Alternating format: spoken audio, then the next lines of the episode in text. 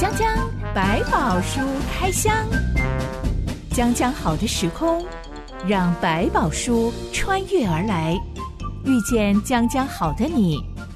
欢迎收听江江百宝书开箱。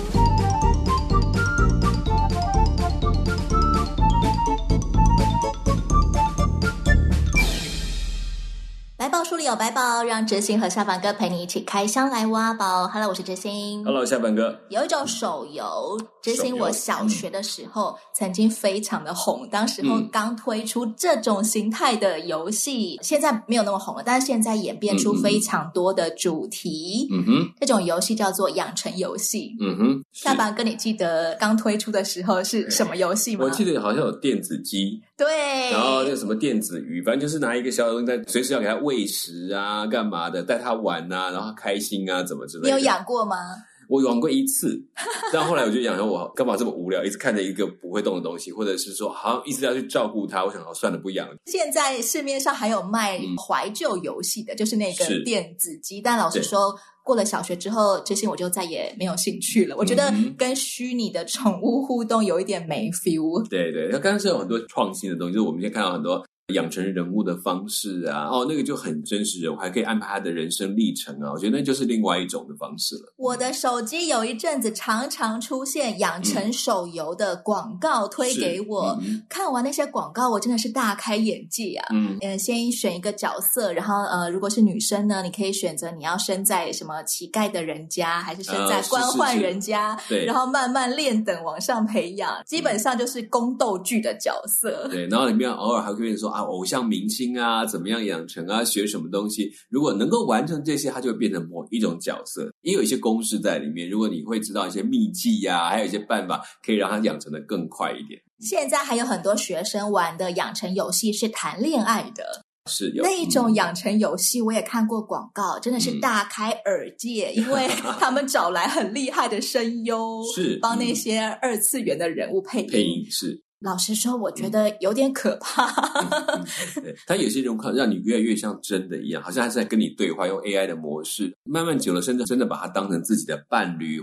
几年前也有一款很像电子鸡卷土重来的手游，叫做《旅行青蛙》，是吧？简称女蛙。那个时候，我真的每周都会看到有人在社群上面 po 我的女娲现在在哪里度假，然后他的照片寄给我风景明信片，然后他交了一个朋友。嗯嗯嗯，我知道他很红，但老实说，我还是没有办法 可以取到好玩的点是什么。其实我也没有玩过，只知道很多人开始在这个社群网站分享。他的青蛙在什么地方？借什么明信片？然后写什么话给他？听起来当然也不错，可是就是偶尔想说。那到底为什么你要养它？养了它到处乱跑，这又是怎么一回事？其实我到后来还是没有搞懂。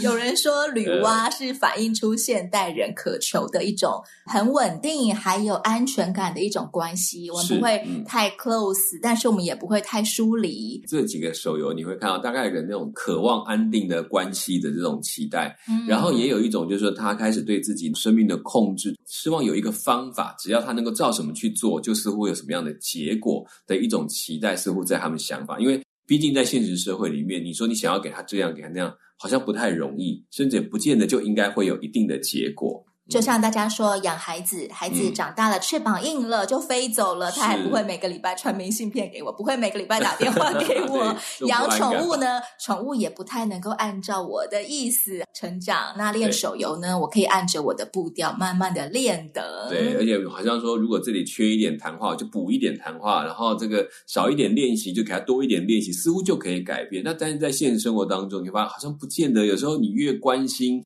越照顾，好像情况越糟糕，也有这种情形出现。嗯、说穿了，现代人生活压力真的挺大的，不管是工作压力啊、学习压力啊，还有人际关系，怎么样进攻，怎么样防守，对，在人际关系里面也好有压力。对呀、啊，下巴跟你自己有所谓的舒压方式吗？嗯，所以嘛，我其实是偶尔大家看一些动画，其实动画对我来很重要，就没事看一看动画，然后。一边看动画一边运动啊，就当做一个一个休闲的时间。当沙发马铃薯。呃哦，我没有，我是在一边运动的方式在看。啊，怎么运动啊？比如说，我就跑滚轮吗？原地的跑步啊，或者是这样子。跑滚轮那应该是猫或老鼠。对对对，我们今晚没有不会再这样说那个滚轮。我就一边看着这个动画，然后在家里就是跑步啊，或者是就是保持步行的状态。来看这个影片，然后在这个时间里面完成一个足够的运动，或者是以前或者会出去跑步，然后做一个抒发身心的状态。尤其特别累、特别忙的过程，嗯、会希望有一点安静的时间，用慢跑慢慢把思绪给沉淀下来，也会有。那旅游当然是不用讲，我就很很爱旅游的方式。嗯、运动真的是很不错的方式，而且运动科学原理真的可以释放一种脑内啡，是、嗯、可以让人感觉到身心愉悦，嗯、有一种快乐的感觉。没错，当然就可以舒压了。对。今天江江百宝书开箱，我们要来开箱一个手游人物，不是，他是真实人物，但他的人生很像手游练等，没错，呃，嗯、上上下下没有练好，嗯、踩到地雷了，噔噔，立刻又被降级了。对，但是每一个他在过程当中把握一些原则，他似乎就又回到一个很棒的路程上面。最了不起的是。不管多少次被打趴，他总能够坚韧不拔的慢慢在练的，嗯、慢慢在爬起来。实在非人也啊！如果你喜欢玩 养成游戏，大概会很想知道它的秘诀是什么。没错，嗯、今天我们要讨论的故事记载在《创世纪》第三十九到四十章。一段音乐之后，我们来开箱。嗯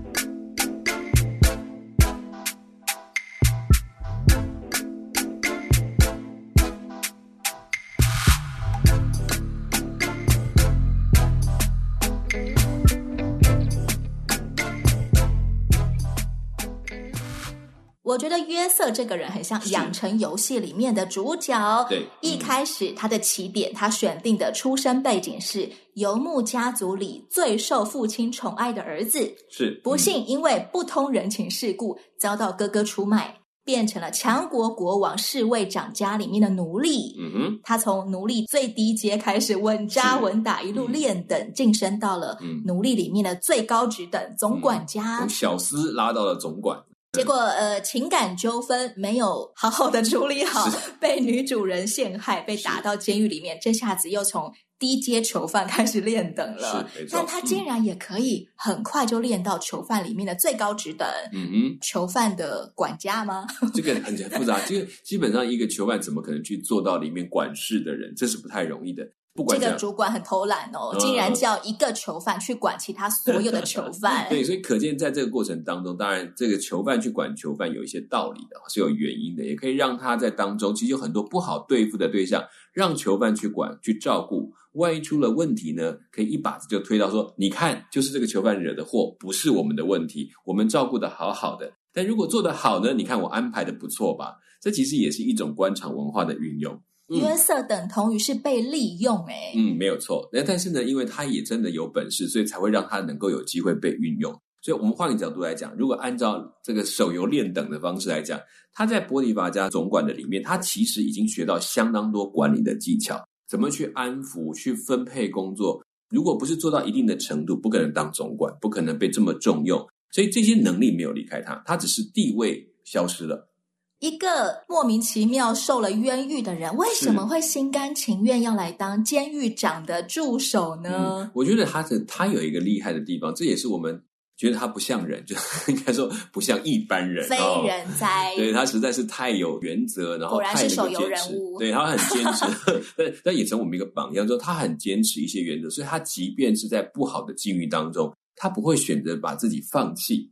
所以他即便调到最低等的囚犯，他仍然决定说：“我是被冤枉的，但是我不能因为被冤枉了就放任自己去做那种不好的事情。他反而坚持要维持的清白的原则，继续做他认为对的事情，保持一个应该好的形象。所以在这过程，反而被监狱里面视为这是一个不一样的人，很奇怪。他也不是一直喊冤，但也没有在当中好像在里面一直在抗议或者不合作，反倒是上面怎么说，他也尽量去配合完成他可以做的事情。”一般现实人生，我们真的比较常看到那种，嗯，遭遇了三五次挫折啊，对，大风大浪之后，是他就一蹶不振了。就是你刚刚说的，自暴自弃，放弃自己，对对对，这是我们比较容易看到的光景。但约瑟却没有轻易的放弃自己，但他其实很有理由，是可以自暴自弃的。对，就像我们讲，我是这个造反有理啊。因为我真的是被你冤枉的，我应该起来抗议。可能对在那个时代来讲，理直气壮的摆烂。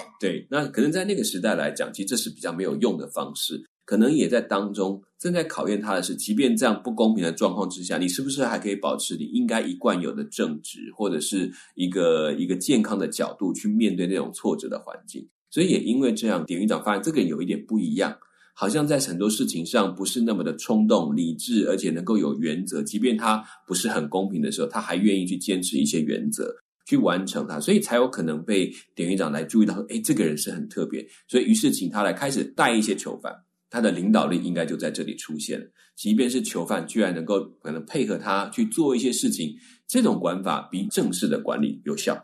赋予囚犯管理权会达成一种双赢还是双输啊？嗯，我觉得适当的运用，比如说一般的监狱也会使用说优良的囚犯成为，比如说这个工作 team 里面的一个 leader，然后去帮忙带这一组人。这其实对监狱来讲是好事，他不是用一个强势的管制，因为造成反作用力更大，达到正向感染力。他们同才的影响就会做的比较甘愿，然后有一个人做的比较好。产生一些团队的气氛，所以他们其实也会运用这个方法，然后也可以彼此感染跟改善。他可以把一群桀骜不驯的人，把一群个性非常古怪的人，或甚至带有罪犯气息的人，带成一个一个好像能够在当中听话的人。哇，那典狱长当然龙心大悦。我们一般看到电影里面那种监狱风云啊，是大家在入狱的时候最害怕就是监狱里面的角头势力，是一定有一些既有的大哥啊、嗯、大姐啊，或者他就是富二代呀、啊、气二代呀、啊，所以在监狱里面仍然吃香喝辣。没错，但约瑟却可以。过五关斩六将，我们不知道他到底经过什么样的风浪，他竟然就能够让囚犯也都听他的话，而监狱长也愿意让约瑟来经办所有的事务。嗯、对，因为他可以减少很多管理的能力，要很多人去压制，不用他就哎交给他，这些事情都会搞得服服帖帖。这个监狱其实，在我们看来跟一般的所谓罪犯的监狱不一样，这个监狱有点像古代时候我们讲中国的这种天牢。约瑟被关进去的不是普通人的监狱，对，在里面可能都是属于有一点点官家背景的人，因为在官家里面犯了罪，所以下到这个监狱。所以这边的典狱长照顾这些人是要很有手腕的。不知道这些哪些人会跑出去，有一天他出去出狱之后，又担任一个更高的官，或者是掌有更大的权力。那这个当初在这个里面照顾他的典狱长，那可就是很重要的一个角色。如果当初故意折磨他，那你这下倒霉了。不过好好的管他，又没有尽到这个典狱长的责任，这两者的权衡其实很不容易。所以约瑟的出现对他讲是一个很大的福音。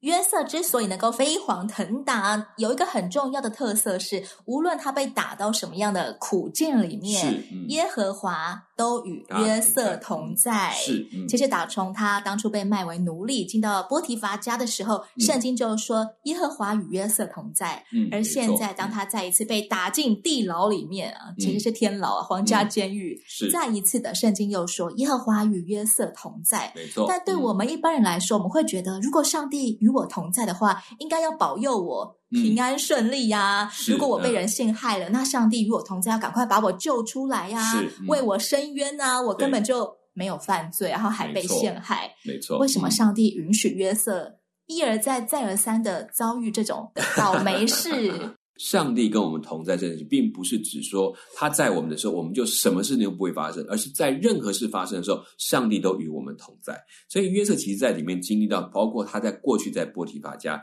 在担任这个总管，或从这个小厮，就是我们讲这个小仆人，变成这么一个大官，一定经历过非常多次手上拿到难题，别人不能做的，他却有智慧可以解决。他就知道这时候上帝已经在帮助他，他也在一在这种过程当中，他经历到上帝同在的有趣的地方。他当然知道，他现在掉进了一个危险的环境当中。可是回头来讲，他每次遇到了生命中的难处跟困难的里面，他也更多经历了上帝同在的那个美好的经验。所以对他来讲，一方面难过，对上帝，你到底在搞什么鬼？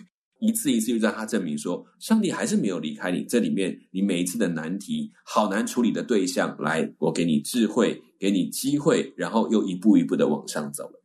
上帝给约瑟的恩惠其实是保住他的命吗？却不在于要赶快为约瑟伸冤平反。上帝在保守约瑟，要成为一个他预定要成为的人。所以，为了成为这样的一个人，他必须具备非常多的能力。但这能力不可能，也不愿意一夕间好像突然嘣，你就冒头就出来了，那会变成一种骄傲，而是让他不断的在经历里面看到上帝怎么一次一次把能力赋予给他，透过这些过程。所以他就像讲练级打怪，你一定要打过这些东西，你就可以往上走一层，再能够打到他的 boss。这些东西就是他一层一层练习的原因。常你要带着他经历过这个成长的过程。老实说，执行我不太玩手游的其中一个最大的原因就是。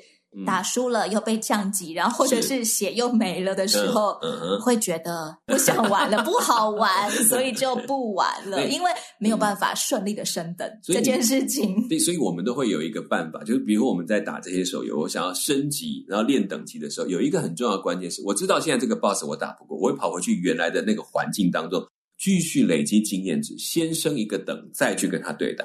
其实上帝用这个方式，他是在这个区域里面，让他重新在评级的当中练习，累积到一个经验值，才去处理更难的一个问题。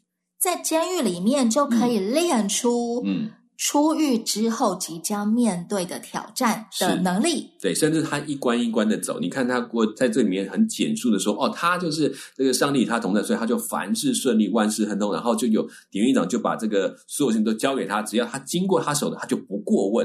这个要经过多少的信任才达到这个地？然后最后再来一个关卡是最难的事情，丢在他面前，这一下的难关他居然突破了，而且超越，这就有意思了。我觉得可以重新解读约瑟的人生练等，为什么可以从谷底翻身？嗯，其实是因为上帝在打这个手游，不是我们。我永远记得我小学的时候打超级玛丽，永远到了第四关，怎么样都过不了。嗯，最后我就自暴自弃的再也不玩超级玛丽了。对，所以我们人玩这个手游，肯定会觉得好难练，我不玩了。可是上帝在帮助我们走这条路，他没有放弃我们过。就他愿意等我们一步一步的走到那个适合的位置，然后完成这件事情，然后跟我们一起来为那个完成的过程而欢喜。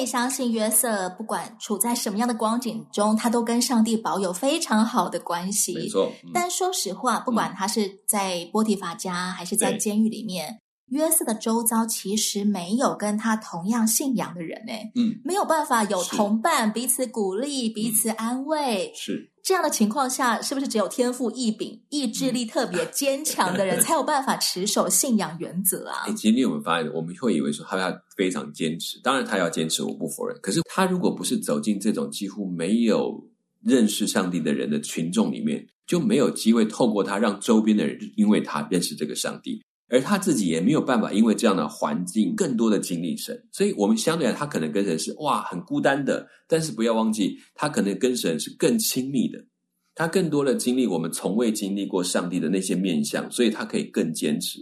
那这已经是一个很吊诡的问题：一个人丢在那里，一个跟随上帝的人，其实是上帝跟他一起在那里，所以在那里他所行的很多事，反过来使他更加坚定，这就是我的上帝。然后人也会透过他，哇，你的上帝实在不一样。我觉得这就是一个很特别的过程，所以宣教的行动跟这就很像。我们常以为，因为约瑟聪明能干、坚忍不拔，所以他能够向人传福音、见证上帝。但其实是因为他时时跟上帝在一起，自然而然的。就展现出聪明能干，还有坚韧不拔的意志力了。真的是因为他更选择在那边坚持的跟上帝保持着关系，而得着了那个真正的另外一种智慧，而且在当中他更多的把握上帝跟他同行的那个确据，使他的信心可以往前前进。约瑟的处境，他其实没有办法发代祷信，请大家为我祷告。我现在心情很不好，有人一直在弄我，嗯、我被陷害，我现在在做冤狱。哦、但我们现在大多数的基督徒是可以发出代祷信，请别人祷告的。多多请人为我祷告，会有助于我心情比较好吗？我觉得这是一种交托的过程。同时，这些代祷信并不是只说我要去跟他诉苦。其实很多代祷信的发出是希望你跟我一起经历这件上帝的改变，呃所以很多宣教士或者一些在海外这种服侍的人，他们可能把需要啊、软弱啊，他实在找不到人，他就写在他的代祷信中给大家。可是如果你看他的一封又接着一封的代祷信，你大概就会发现不对耶，他的代祷信里面讲了很多的苦，但是前面讲的苦似乎在这里看到的答案，甚至上帝帮他做了什么解决，他就有很多感恩的事情可以发出来。所以这是一个一连串的过程，但如果你跟他一起经历过那个祷告的过程的人，你会不会觉得说，哇，好神奇哦？为什么我们才祷告，然后上帝就帮助了他？我也没有办法去啊，然后我也不认识那边的人，我只能在这里默默的为他祷告。但看到下一封信，这些是上帝开路了，上帝预备了，你的欢喜会比别人更加倍。不管我是那个发出代祷信，请求大家来为我祷告的人，嗯、还是我是那个收到别人的代祷信，我愿意来为他祷告的人，对，那些代祷信，那些呼救，嗯、都是在把我们彼此连接在一起。对，没有哪一个人是孤单面对他的困境的，我们大家一起来承担，我们大家聚在一起就有勇气可以继续向前走了。是，而且我们可以一起成为上帝作为的见证人，因为这件事都在你们眼前一起发生了。约瑟入狱之后，不知道过了多久，嗯，皇家监狱里面来了两位新囚犯，一位是酒政，嗯，负责伺候埃及法老王酒席的官员，嗯，另外一位是膳长，嗯，负责打理埃及法老王三餐饮食的官员。他们俩大概应该是一起惹国王发怒，所以一起被关进来。嗯酒政跟善长这样子的官阶算是高阶官员吗？嗯，他们不能算高阶官员，但他们却是法老身边很重要的官员，就是非常贴身的。一般的大臣哦，就各种国政大臣啊，怎么样有核心的，所以书记啊这种比较核心的里面的人以外。其实有一群叫做内臣，照顾皇帝的坐席、吃喝，甚至礼仪的部分，大概就是这两位为主要。所以他们必须跟法老有非常非常密切跟信任的关系。他的食物都要经过他们的手，他的酒都要分配。所以这些东西，他们甚至某个程度要替法老死，来确定这一切都没有问题，才会送到法老的面前。所以你要看他有多信任这样的人。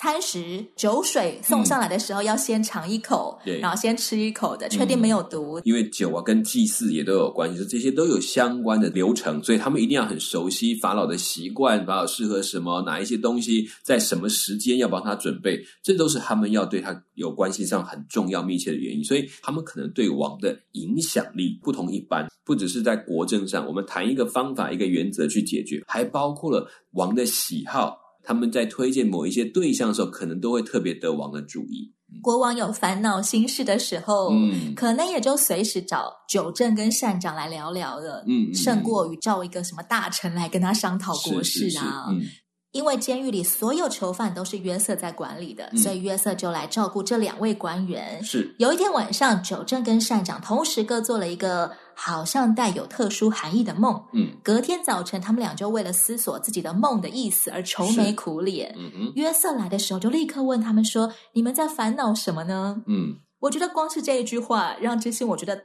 约瑟好了不起哦，他明明做的是一份苦差事，随时都有可能被当成棋子被弃保啊！嗯、对对 明明他自己也是一个落难的囚犯，对，但他却愿意主动关心其他落难的囚犯。嗯、你们在烦恼什么呢？对，他没有为你们送完早餐之后，我就赶快溜了。对，这个大概是约瑟这么苦难的日子当中一个很重要的大 boss 的一关。因为这个时候，其实他照顾的这两个人，我告诉你们，这两个非常麻烦，是因为又是王贴身的人，那又不知道他们接下来会怎么判，所以他们只是被关押在天牢，等法老最后确定这两个人要怎么处置。别人被怎么判，嗯、其实不关我的事啊。对，但是因为他们在这里，这个典狱长该怎么对待他们，就是一个艺术了。他特别把他最得力的这个约瑟去照顾他们，照顾的过程里面，其实如果约瑟真的稍微有一点点不熟练这种官场的状态，他可能就很危险。但还好，他经过前面这么多的历练，这么多的囚犯都被他照顾得服服帖帖，那就不用讲这两个。那当然他已经预备好了，所以这两个最难挑战的挑战出来。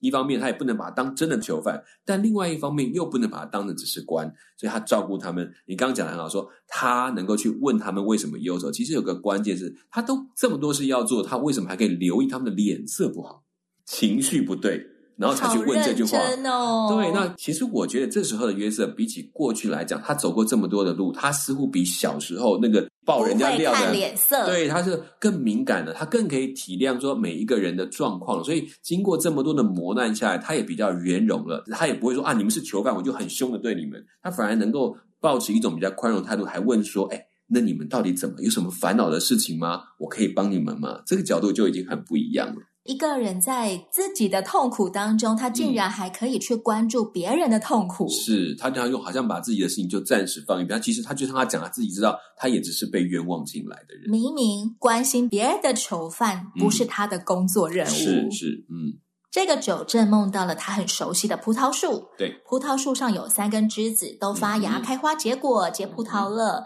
九正就像平常一样挤葡萄酒，为法老王斟酒。是，而善长梦到的是他很熟悉的面包，嗯，有三个竹筐，里面装满了要给法老王吃的面包，是，但还没有端到法老王面前，就有鸟群来把所有面包都吃光了。对，话说他们两个其实醒来之后都眉头深锁，嗯，是因为他们知道这个梦是天上的神要向他们传达 something 吗？嗯，对他们来讲，梦是很重要。其实，在古代这个时期，解梦这个学门呢，啊。是一个很正式的学问，叫高等的学问，就是像观星象一样，在那个时期都是一种当时的显学。如果能够懂这些的人，都可以做一些很重要的谋士啊，或者这个国家里面很重要的参谋。